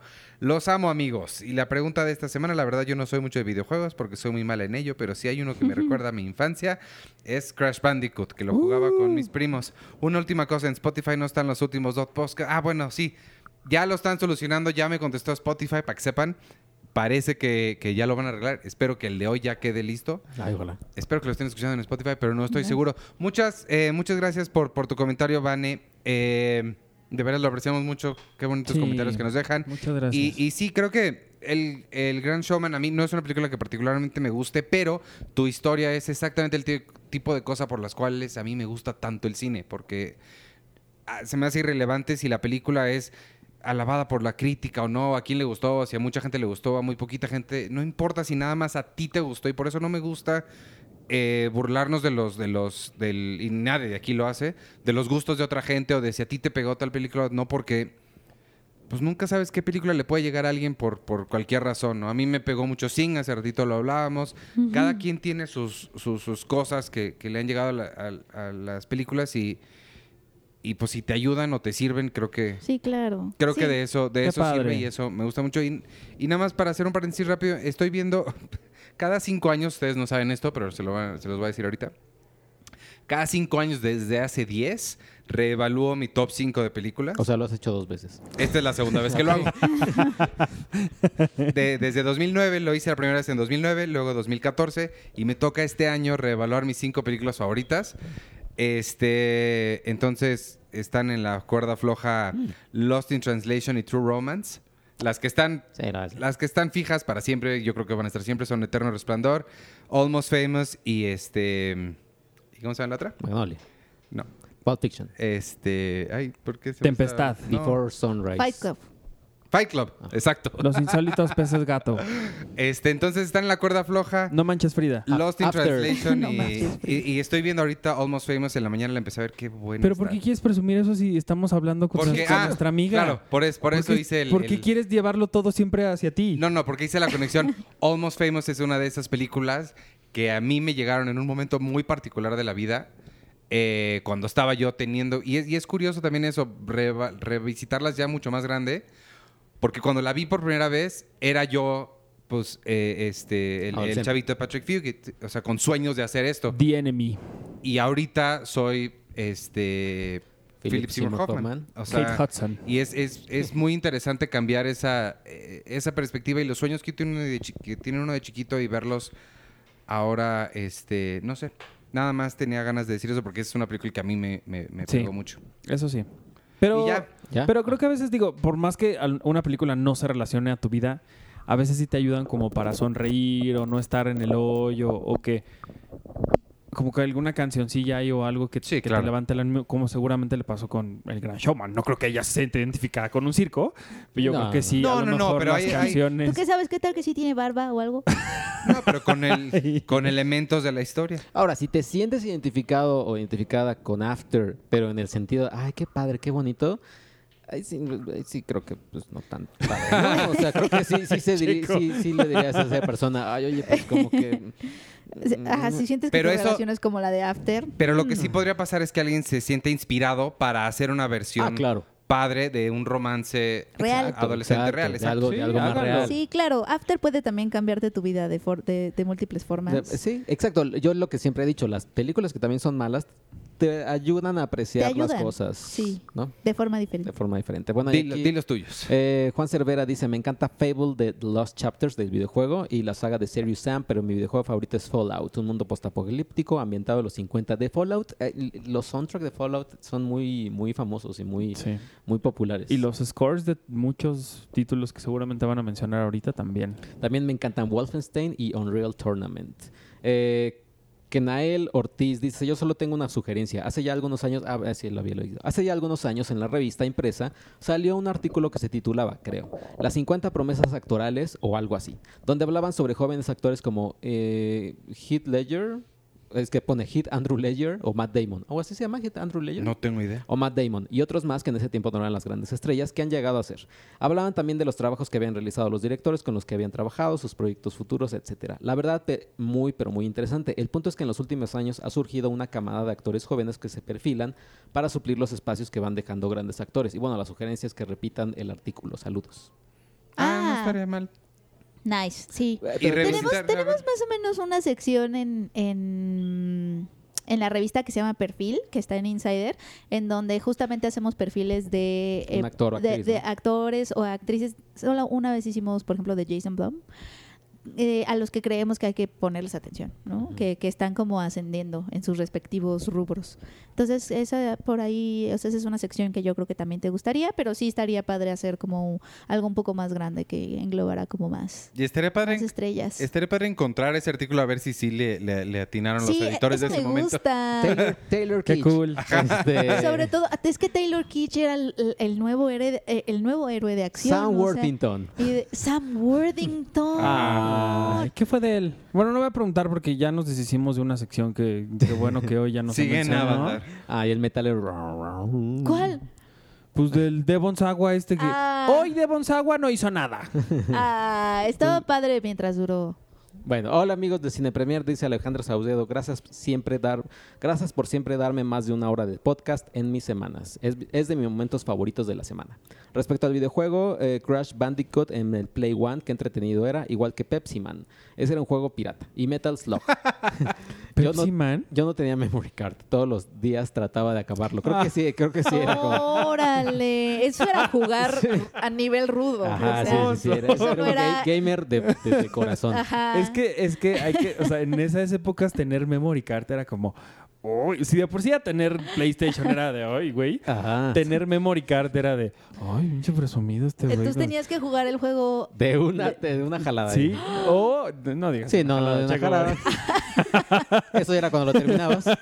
Ay, Ay, Checo. chico. Oh, no, no, no, pero en algún momento los juegos no tenían este memory card, sino que te daban unos códigos. Ah, códigos que anotabas ahí. Ah, caray. Así, A423, No, arriba, Para abajo. que pudieras. este, Ajá, para, para que Continuar. continuaras, pero eran códigos así de 27 A, elementos. A, D, B, arriba, no, abajo. en el PlayStation eran cuadrado X, cuadrado, triángulo, cuadrado, cuadrado. Y ahí estabas tú como pendejo, pero no escribiéndolo, sino dibujando el triángulo y el cuadrado. Y si no te salía bien era triángulo, cuadrado o qué diablos. No, bueno. Eh, Sebastián Cano dice, Ay, los videojuegos risa. que más recuerdo, Super Mario Bros. Adventure, Adventure Island contra Resident Evil Ay. 4, Black Fatal Frame, actualmente solo videojuegos en el celular, como Brawl Stars y PUBG Mobile. Eh, Manangélica Galindo dice, realmente nunca he sido fan de los videojuegos, soy de esas horribles personas que se mueven como si fuera el personaje. Su- supongo que sería Mario Bros. En verdad espero que Spotify les conteste, porque, se ta- porque tardo en escucharlos en YouTube. Pero ya, ya nos dijeron que no se iban a contestar. Espero que sí. Mi videojuego favorito, dice Noeminki, eh, fue Legend of Mana y Super Mario World. Porque yo, igual que Iván, no me gustó cuando salieron los juegos en 3D. Me mareaba tanto movimiento. Lea Guerrero, una pequeña aclaración. Hela o Hel en la mitología nórdica no es reina de Valhalla, es reina de Helheim. Odín es rey de Valhalla. ¿Qué es eso? Pues de, de Thor Ragnarok. Es una corrección que nos han hecho 25 veces porque al parecer Hela es el personaje más importante de Thor. No, porque o igual nos escucha un, un amplio sector de estudiantes de, nor- Mitología de- nórdica. de mitología nórdica. Pero ¿sabes qué, es que ¿sabes qué es lo triste? Que se nos va a volver a olvidar y la próxima vez Ah, que hablamos seguro. de Gela No. lo vamos a hacer mal otra vez. No se nos va, ya a mí ya se me olvidó. Ah. No, no, no sé No, qué dijo. algo de Valhalla. Es reina de Valhalla. Reina de Valhalla. ¿Qué? Odín es el rey de Valhalla. Ah, Odín. Ay, qué Arturo es interesante. Odín. Sí, no, Ay, es qué que como yo no estaba, yo no pude corregirlos. Ay, pero imagínate, imagínate en, en, en dónde sería, este, No, pero Noruega. está muy bien que nos en corrija. Noruega un podcast así, "Ay, Quetzalcóatl, ay, Quetzalcóatl, no sé qué, bla, bla, bla. Ay, también, también es como... No creo que nos escuchen en Noruega. No, no, no, no, no, que en Noruega unos, unos, unos locutores La meta, el símil y todos nos quedamos así de... haya, haya un podcast en Noruega donde hablen de cualquier cosa y ellos por alguna razón mencionan a Quetzalcóatl y alguien les diga, no, pero a ver, Quetzalcóatl no fue esto. Y ellos digan, ay, X, que tu Quetzalcóatl o ni sé cómo se me... ¿Tú crees que esa persona sea porque es fan de la mitología nórdica o más bien porque es fan de Marvel? Sé. o porque no tiene nada que hacer. no, Eh, está saludos, bien. saludos. Saludos. Eh, dice sus videojuegos eran Mario Kart y uno de Harry Potter, no recuerdo el nombre, pero recuerdo que en una parte del juego tenías que juntar grajeas. A mí también me Ese- marean los ¿No es videojuegos. ese- de Hermione? De las grajeas de todos los sabores. Harry Potter. Eh, el Dr. White dice, es chistoso que la sección de Devon Sawa esté muriendo y ustedes le hicieran para mantenerla con vida. Yo sugiero que hagan algo como esta semana en Twitter. Uy, ¿no? Y comenten los tweets más sonados por actores de los 90. Ay, no. Ay. Bueno, algo, es, mm, algo de esta semana en me gusta. Alan Cruz dice, ¿cuáles dirían que es, que es su plano favorito del cine? Mejor hagan esta semana con Guillermo del Toro. Ay, esta semana Guillermo El del Toro desmintió. ¿Eh? Contrapicado a tus planos. Contrapicado. Contra, ajá, el plano. No, ¿qué- ¿cuál es tu secuencia favorita del cine? Ah, yo, también, yo también me quedé así de, pues el close-up está Cenital. bonito. Cenital se ve padre. Aparte del en contrapicado. contrapicada te ves más alta, aunque se te ve la papada. ¿Qué les pasa? ¿Por qué son tan simples a veces? Carlos Narváez dice, ¿han visto Retratos Salvajes? ¿Y qué opinan de las películas que se conforman de varias pequeñas historias? Qué padre, Retratos Salvajes es No, increíble. es relatos. Hay relatos salvajes. re- pero, O a lo mejor es otra. O puede ser otra, pero igual y si No, relatos. ha de ser relatos eh, porque dice que se O componen es una versión de porno de relatos salvajes. retratos salvajes. Eh, postdata, su podcast Ay, me seguro acompaña son en estas fotos. Rox Campos, siempre es un gusto escucharlos. Mi video, mi videojuego favorito es Mario Bros. Y espero que la revista ya esté en mi ciudad. Saliendo del trabajo me paso a comprar. Sí Ya el- está seguro. Ya el Cervantes, eh, respondiendo a la pregunta, mis favoritos son Super Mario World, World of Warcraft y me gustó la película. Eh, Sel- Seili dice, me encantan los podcasts largos. Por mí podrían sacar un- uno diario y yo los escucharía encantada. Saludos desde Guatemala. Ah, Eh, y Vero H. Marín, Crash Bandicoot. Y chequen el IMDB de Musawa en la sección ¿Sabías que? Trivia. Y no pone nada más. Eh, Aniux Carly dice su videojuego favorito es Mario Bros 3, Super Mario Bros 3. Cada vez que lo vuelvo a jugar me trae buenos recuerdos. Soy super fan de Orphan Black como Iván. Saludos. Uy, Orphan Black. Dalien Selsei, me vendieron muy bien la revista y los especiales, seguro los compraré. Pregunta para ustedes, ¿de, cuán- ¿de cuáles influencers están hablando? Bueno, pasando a otra, mi juego favorito es Shadow of Colossus y está en PlayStation 4. Y por si quieres jugarlo, Arturo, saludos a todos. gracias. ¿Cuál? Eh, Shadow of Colossus, of the Colossus. Ah, ¿Cuál es? ¿Y sí, cuáles sí, son sí. tus- cuáles los influencers que estaban los influencers que estaban hablando? Pues Ah. hay algunos. algunos que no saben escribir en su mayoría. Pero Algunos. Gloria, no vamos a decir no. Lo que sí es que ahorita traigo un termo en la mano que eh, este nos lo dieron en la función de Animales Fantásticos, creo, la segunda, la de los crímenes de Grindelwald. Y me acuerdo mucho de un tweet de un chavito influencer, por cierto, que decía, no puedo creer la increíble película que acabo de ver, estoy en lágrimas, gracias Warner por el termo que me diste. De ahí están mis lágrimas. Ajá. O sea, se vendió por un termo, el pobre hombre, que un termo que cuesta 200 pesos, por cierto. Ay. Entonces, Ah. Eh, Gloria y Yescas. Sí. Penny se quedó con la idea de creación de videojuegos de Bandersnatch. Ja, ja, ja. metas la mano. Ahora, ahora es que Penny está, Penny está metiendo la mano en el termo de Arturo. Me dieron ganas, pensé que estaba Tiene agua vacío. y lo ibas a voltear. Pensé que estaba vacío. Eh, dice, ahora es Penny mucho se quedó con, en... que los videojuegos, cómo se creaban los videojuegos. Dice, ahora es mucho más complejo que eso. Ay, Hay varias etapas y depende del tipo. No es lo mismo uno de peleas que uno de disparos. Mi Oh. videojuego favorito es Overwatch y Metal Gear Rising. Sí, no, pues primero. justamente dije en el podcast pasado que no tenía idea de cómo se hacían. O sea, no, no, no es que me haya quedado en ningún Bueno, es creo que no tengo nadie idea. tiene idea de cómo se O hace más sea, que la gente que se dedica a eso, ¿no? Ajá, y nada más puse ejemplo O sea, a la película cañón. Él. Más adelante si hay un comentario de alguien que se dedica a eso. ¡Wow! Y nos, y nos la restrea así, pero nos deja en el piso. No. ¡Qué bonito! Eh, Chris Abrego dice, hola chicos, les mando un abrazo desde Moscú. Y aquí un... Wow. Hola, hola. Es como, como un soundtrack de Perestroika. Eh, donde cada semana los escucho después de dar clase. Ah, mira, da clase. Está en Moscú. Me han acompañado en días muy fríos. Ah. Me encanta el mini podcast de videojuegos y veo que no andan nada perdidos, ya que mis videojuegos favoritos también son Chrono Trigger, uy, muy bueno, The Legend of Zelda, aunque yo soy más Team Majora's Mask. No, también de- Majora's Max, no. Es, es como la, la que lo reemplazó en los corazones. Y bueno, ahí está, saludo a Chris Abrego, que está en Moscú. Ah. Wow. qué Ah, no, ya me acordé. Es que dije que. ¿Cómo yo se dice hola en ruso? pensaba- Sé decir sí. ¿Cómo se dice? Da. Da. Ahorita voy a buscar. Igorov Vodka Soda. No, ya me acordé. Es que sí dijimos, bueno, adivinen. A ver. Dijimos que quizás se hacían haciendo diagramas de flujo. Ah, Por ahorita- eso, por eso un- Chavo comentó, ya me acordé. Eh, que César Velázquez, mi videojuego favorito es The Last of Us. Para mí, para mí es como si fuera una especie de película interactiva por lo emocional que es y el nivel de involucramiento que hay hacia los personajes. Tainoco Rivera, el videojuego al que le tengo más cariño es Metal Slug. Le ma- les mandé un mensaje a la página de Facebook, espero lo puedan leer y me pase, y me pase a mí lo mismo que ustedes con Spotify, ser ignorado. Taino- Ah. Bueno, mandó un mensaje a Tainoco Rivera, así que eh, sí lo vamos a, a- te lo vamos a contestar. Hay que buscarlo. Eh, Crucio dice, la verdad es que ya los extrañaba, los seguía escuchando cada semana, pero hace mucho que no comentaba. Respecto a la pregunta de las semanas Wii Sports, extraño jugar Wii Sports en Wii. Por cierto, estoy en octavo semestre de mi carrera y quiero hacer mi tesis sobre cine. El problema, estudio ciencias políticas y administración pública y no encuentro cómo relacionarlos ambos temas. ¿Podrían darme un consejo o sugerirme algún libro? Gracias, los quiero. Oh. Em, creo que tiene que ser alguno de ustedes dos. Ah, es que creo que está súper amplio, o sea, porque ciencias en ciencias políticas ves como muchísimas cosas. Yo creo que cualquier tema lo puedes ligar a, al cine. Ay, perdón, ¿ya no estamos hablando de esto? No. es que es... A ver. ¿Qué? ¿Qué? ¿Estás como Internet Explorer? Privet. Privet es... Privet. Hola en ruso. Privet. Y, y, ok. Bueno. Privieto. Entonces, ¿cómo ligarías ese tema? Ah, es que creo que, o sea, de, así lo que se me ocurre así a primera instancia es que cualquier tema humano, político, social, no sé, estudiantes o no sé, la, las dictaduras o el sexenio pasado, como sea, puedes, puedes ligarlo al cine a, viendo cómo se representó ese, cómo se ha representado ese tema a, en, a, a nivel audiovisual. Ese es como ¿Pero lo qué- primero qué- que qué se me ocurre. Que Que el- cómo ligar su carrera de ciencias políticas y administración porque quiere hacer una tesis, pero sobre cine. Uy, Sobre ciencias cine. políticas Pero hay un es como chorro. todo, ajá, es un como libro muy que le amplio. recomiendes.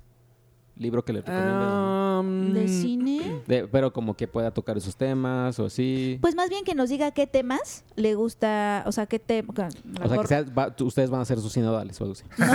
Mira, No, si lo sea- que quiere, o sea, si, si está hablando de ciencias políticas, eh, creo que es interesante como saber el, el efecto que ha tenido cada sexenio en el cine mexicano.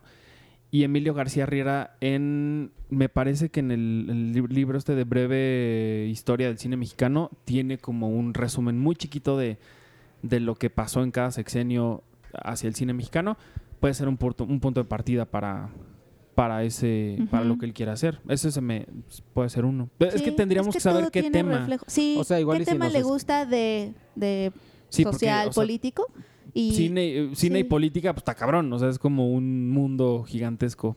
sí, que nos diga y si bien. es cine mexicano, o cine europeo, o cine de época, o... Sí, que nos diga que eh, enfocado en qué está ese eh, lo que él quiere hacer o esta persona, no sé quién sea, pero que nos diga como qué tema quiere buscar y pues ya le decimos libros.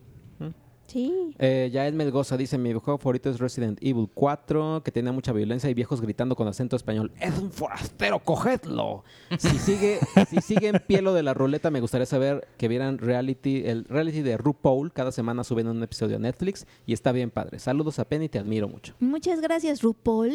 RuPaul. Yo he escuchado que RuPaul. sí está bien bueno. Eh, Aram Vázquez, yo soy desarrollador de videojuegos y el proceso de desarrollo-creación es muy parecido al de una película. Primero tienes que hacer un Game Design Document donde especificas todas las características, géneros, historias, fichas técnicas de personajes, diseño de niveles y sistema de juego muy parecido a una carpeta de producción.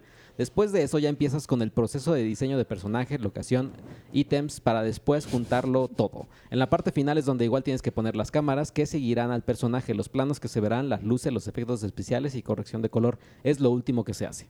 Saludos, soy fan de la revista desde hace años. Ah, es lo último que se hace. Sí, porque imagino ya no hay junkets así de vas a entrevistar al, al protagonista de, de este, ¿cómo se llama? Este Red Dead Redemption. Ajá, exacto, no lo vas a entrevistar. Sí, no. No te vas a un junket a hacer este, o no te vas a un set visit de un videojuego.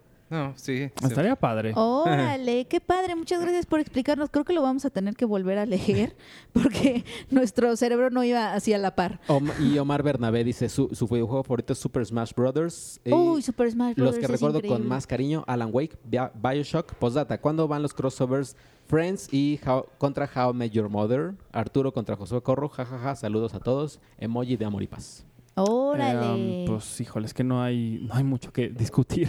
pero, pero cuando quieran. digo, Pero cuando Josué quiera que, Sí, lo, que lo aplastemos, cuando, pues que cuando venga. me invite a su podcast y no esté bien su teléfono. ¿Qué este, pregunta tenemos para esta semana? ¿Qué se les ocurre? Eh, ¿Por, por qué no la película basada en un videojuego que les haya gustado? Res- siguiendo con ese tema. Digo que es, es, es una pregunta que engloba como poquitas películas. Híjole, sí, yo no, yo ni siquiera tengo respuesta de eso. Sí, O no. pal- película, bueno, no creo que ya le hicimos, película basada en un libro que te más te gusta.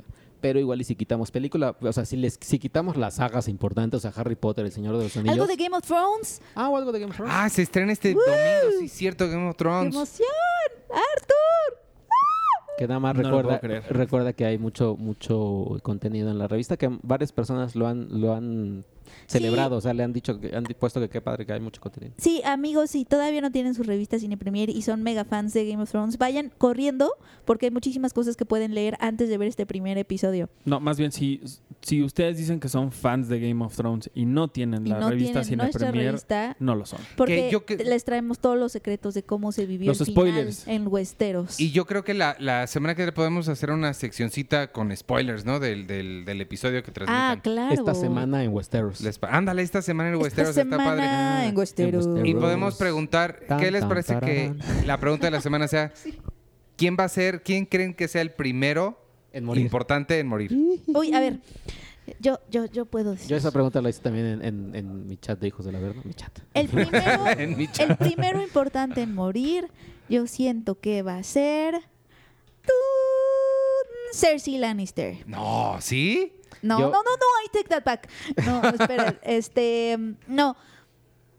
Uy, qué difícil. Yo- No, a ver, van ustedes. Jamie. Jamie Lannister. Yo también iba a decir y, en Jamie. el- y en este primer episodio. Yo también iba a decir Jamie. Sí, me va a doler, me va a doler en el ¿Crees que alma, sí va a decir? Ah, pero Bueno, sí siento que lo van a matar. A mí también se me hace que Jamie va a ser el primero que Y matan. tengo miedo de que este primer episodio sea de flojera eterna, así una hora de así de, oh, estamos aquí, estamos acá, bla bla bla. No, yo creo no que, yo creo que va a Van a ser. ser siete, ¿no? Creo. Es que quizás sí sea Jamie, ahora que lo piensan. O un dragón. No, los no, dragones no. van a ser hasta el final. Y Cersei Lannister puede ser que sea hasta el final, sí es cierto. Jamie, siento que para que, órale, para que empiece todo esto bueno, Sí. Ah. o, o empiezan así fuera de pantalla. Ay, qué triste lo que le pasó, ¿no? ¿Quién iba a pensar que esa manzana iba a estar podrida? O Gwendolyn, no. Así ¿Cómo? hubieran empezado House of Cards. ¿Quién iba a pensar que la man... Ay, nadie le dio su medicina a Frank Underwood. Ya se nos peló. Bueno, Híjole. Entonces, ¿quién? Es que creo que sí, Jamie Lannister. Bueno, es- me estoy contradiciendo porque ayer me preguntaron lo mismo y dije que Jamie, yo pensaba que iba a sobrevivir. Ah. Sí, no. Pero, pero sí, creo que sí puede. Sí, yo creo que sí se va a morir. Tú, Artur, nada más di a alguien. Gandalf. Ok. ¿Ok? Fair enough. este, pues ya vámonos. ¿Tú Eh? Ah, tú dijiste, ¿quién dijiste? No, Jamie también. Ay, Hay, eh, hubo un sketch, eh, bueno, no un sketch, pero el, el opening de Saturday Night Live, no, no fue el opening, el, discu- el monólogo de, del principio donde estuvo este hombre. Kit Harrington. Hay, un, hay unos chavos que le preguntan, oye, ¿y ¿qué te, qué te gusta? ¿Qué, qué opinas de que Gandalf y, y- no Gandalf, este Dumbledore y Grindelwald pues estén juntos, ¿no? y él, "Ah, no sé, creo que ese es otro universo completamente distinto. Le dice, oye, eso es Harry Potter. Y el chavito le dice, ¿y cuál eres tú? Game of Thrones. Ah, vámonos. Y se paran así como cinco, así con sus, con sus este, bufandas de, ¿De Harry Potter? de Harry Potter y se paran y se van. Es- No, yo no he visto Game of Thrones, perdónenme. Todavía Pues- tienes de aquí al domingo, Arthur. Sí lo Para logras. echarte seis temporadas. ¿Cuántas son? ¿Siete? Son ah, no, siete. ¿sabes qué te voy a pasar? Alguien hizo un resumen de dos horas. Te lo voy a pasar. Es que... Te lo voy a pasar Es nada más para que sepas qué va a pasar. Sí, No, ya, ya llegué muy tarde, ya lo tengo que aceptar. O sea, Eh. ya, ya creo que ya es muy tarde para, para que yo me suba a ese barco. La veré cuando sea el 20 aniversario y la gente diga, ¿se acuerdan de esto que cambió el rumbo al tele? Ah, ok, la voy a ver. Y no ofendía a nadie. Y ahorita ya hasta dragones están ofendiendo. Exacto. Sí, ya la, creo que la veré en ese Me momento. Too Dragones. Este, ya vámonos. Yo soy Iván Morales. Acuérdense que nos pueden seguir en todas las redes sociales de Cine Premier. Arroba Cine Premiere con la E al final en Twitter, Instagram, Facebook. Eh, dije arroba Iván Morales, no dije eso, ¿verdad? En mi Twitter. Y ya, se despiden ustedes. Yo soy arroba checoche y un saludo a todos los que... A todos los, los únicos y especiales como Arturo que no han visto nunca Game of Thrones y lo van a presumir. Creo, espero que lo presumas en Twitter. No, no, no, no, Arturo, no. creo que yo soy el único que no he visto No, Game of no Thrones. sabes cómo me, me encabrona esa y prefiero gente. leer a Paulo Coelho. Ajá.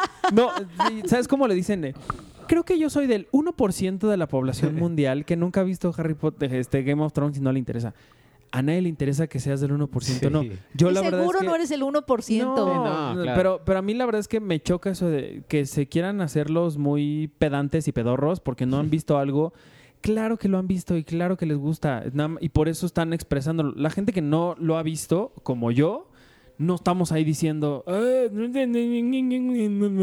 Pues no, no lo hacemos. Y nada más son seis episodios, siete. O sea, ya van a pasar y ya después ya sus críticas, pues ya no. Y son- como y son me acuerdo que les dije alguna vez de lo de Capitana Marvel y eso. Si no les gusta, que le que cállense, no, no, no estén diciendo su opinión de algo que no les gusta y que no lo van a ver. Dejen a, dejen a la gente disfrutar las Sí, cosas. igual la gente que compró ya boletos a las 4 de la mañana para ver Endgame. Qué Mm, bueno, felicidades, qué padre que les guste tanto el cine, que tienen esta pasión por ir a las 4 de la mañana a ver y- algo. Y qué padre también, creo que es de las pocas cosas, quizás me gustaría nada más por eso, ¿cuándo podemos decir que fui a- al cine a las 4 de la mañana? Qué chingón, qué buena Es que no- experiencia. Es que no, hay, no hay funciones a las 4 de la mañana. Está Piensa que padre. mucha de esa gente va a salir a las 7 de la a mañana. desayunar No, a ir a trabajar o a la o a escuela. trabajar, exacto. y van a llegar con una emoción que qué chingón que Sí. puedan irse con sus cuates, con, con la gente que pueden compartir esto. Adelante, celébrenlo. Y en el domingo, no sé cuándo es Game of Thrones, júntense con todo el mundo y empédense viendo la serie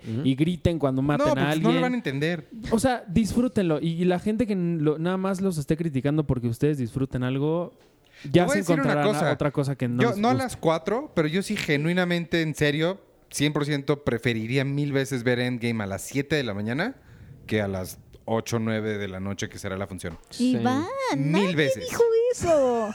No, Mil veces. sí, es que no sé. No hay, ¿verdad? bueno, es que aquí, amigos, Creo que puedo sí va a escuchas los morning Creo que sí people. va a. Entrar a las 6 de Son- la mañana y sales a las 9, para mí sería ideal, así. Miren, nada más es que quiero explicarles Así, a mis what podescuchas the fuck. que están escuchando. Eh, Iván y Checo son los morning people de esta redacción. Eh, Arthur y yo no hemos visto el mundo a las 6 de la mañana en mucho tiempo. Ay, sí. No sabemos cómo es. Cuando nos vamos al aeropuerto, Yo no lo veo, más yo o estoy menos dormido. porque, pero, pero más o menos porque vamos dormidos en el Uber. Entonces, sí, así están, así es la división en este Pues podcast. para mí sí sería mejor ir a verla. Pero creo que sí va a haber. Creo Sí, no, sí va a haber. La verdad es que sí, van a estar todo el día desde el viernes hasta... No, bueno, sí, desde el No, jueves pero en la ustedes me van a obligar a ir a la función de prensa que va a ser en quién sabe dónde, lleno de gente, hasta las 4 de la Oye, tarde. que sí, que hay que decir, cuando fuimos a ver Shazam, yo me acuerdo que estábamos Checo, Mabel, estaba, estaba yo también, estaban otros amigos de, de otros medios, y me acuerdo que volteé y les dije, yo no conozco al 90% de la gente que está formada para ver esta es película. muy raro. Y ajá. dice Mabel, a ver, ¿quién de ustedes fue a, fue a la función de prensa de restos de viento? A ver. Y sí, o sea, aparecen medios que dices, que de dónde ¿Kashmir? vienen ¿Qué Ya es esto? Como Kashmir, que nunca se me va a olvidar a Kashmir. Que, que, pues, así va a estar la sala de, de, de Perisur seguramente, No. de, de Endgame. A ver, pues a ver. Bueno, Ahí vamos a estar, de todas formas. ¿Qué? Ya, yo ya me despedí. Ah, Ah, yo soy arroba Penny Oliva. Muchas gracias por... eh, ya no lo dijimos, pero ya va a empezar la muestra de la Cineteca, que también está muy padre. Tiene bastantes, tiene varias películas interesantes. Me están quitando mi zapato. Sí está muy padre la muestra, la verdad. Este, a ver si la, el- la próxima semana podemos hablar tantito de ella. The Another Day of Life. Sí. Ok. Yo soy Arturo Magaña. Adiós a todos. Y pronto ya va a regresar el podcast de Friends. No me odien. Bye. Ah, sí, y el viernes escuchan el de Sergio. Hijos del Averno. Ah. Hablamos, hablamos del caso de, Sha- de, de, eh, Alison Mack y cantamos. so- el- Oye. el so- eh, invocamos al Somebody Say Me varias veces. Pues ahora que esta mujer este, Save enloqueció, qué buena. Qué buena. El Somebody Say Me es eh, como el Ayuwoki, El ¿no? Ayuwoki. El Y hay Ayuwoki. un nuevo, hay un nuevo y más poderoso. El INRI. Ahora que viene Semana Santa. El Ah. Inri. Oye, rápido, mañana me voy a Star Wars Celebration. Ah, sí, Ah, cierto. Sigan y aquí Arturo. vamos a cerrar con. Ah, ya, ya no cerramos con canciones. No, ¿verdad? no podemos ya. Bueno, aquí imagínense que está sonando Celebration. O la marcha ¿O tú puedes cantarla? Celebration time, come on. Turururun, tum, Oye, tum, no, tum, creo que esa-. Sí, es esa. ¿Sí? Sí, Es que claro. Celebrate Good Celebrate good times. Celebrate good times, come on. Turururun, ¿No era de YouTube? tum, tum, tum. Yo pensé que era esa. Esa es Elevation. Ah, sí, cierto. Estamos súper mal. Bueno, Bueno, vámonos ya. Que Pero voy me- a estar en, Ah, en- sí. voy a estar en Star Wars Celebration mañana en Chicago. Y va a estar bien padre, padre, porque frío. va Ay. sí, va a estar el panel del episodio 9, a ver si ya nos dicen cómo se va a llamar. Este, el parque, eh, las la serie de, de- que va a estar Diego Luna y la de Boba Fett. Este, ¿Qué tal estar- que se llama The Last Jedi 2? No, imagínate que se llama algo súper random, así como, no sé. Nadie como- pidió esto. Eh, Sí, algo como, como, The no sé. midichlorian. El, es eh, eh, el duraznero o algo así, ¿sabes? Como algo mega random, mega random. duraznero. Así, episodio... Es un duraznero. Episodio... Summer, Summer of 1994. Oye, sí, estaría cool. El duraznero. Kuriquitaca. Kurikitaka o sí, no sé. Bueno, sí se podría say- llamar el episodio. ¿Qué es? ¿10? Nueve. Nueve. Episodio 9, El sueño del maracame. Sí, Ah. Ah. llamarse Oye, el así. sueño del, oye, el sueño del La Maracame sí marmota tiene que me nombre. visitó de Pues es que tiene nombre de Star Wars. pues sí. El sueño El sueño del del Maracame. maracame. Ojalá que la vendan así. Sí. Y la gente llegue Ahí hay así una- en masas a los cines a ver el Ahí hay sueño una del Maracame. oportunidad de marketing, absolutamente. Hay que hablarle a la gente del, del. Bueno, ya despídense. Bye. Ya nos despedimos. Ah. Adiós. A la semana que entra. Bye.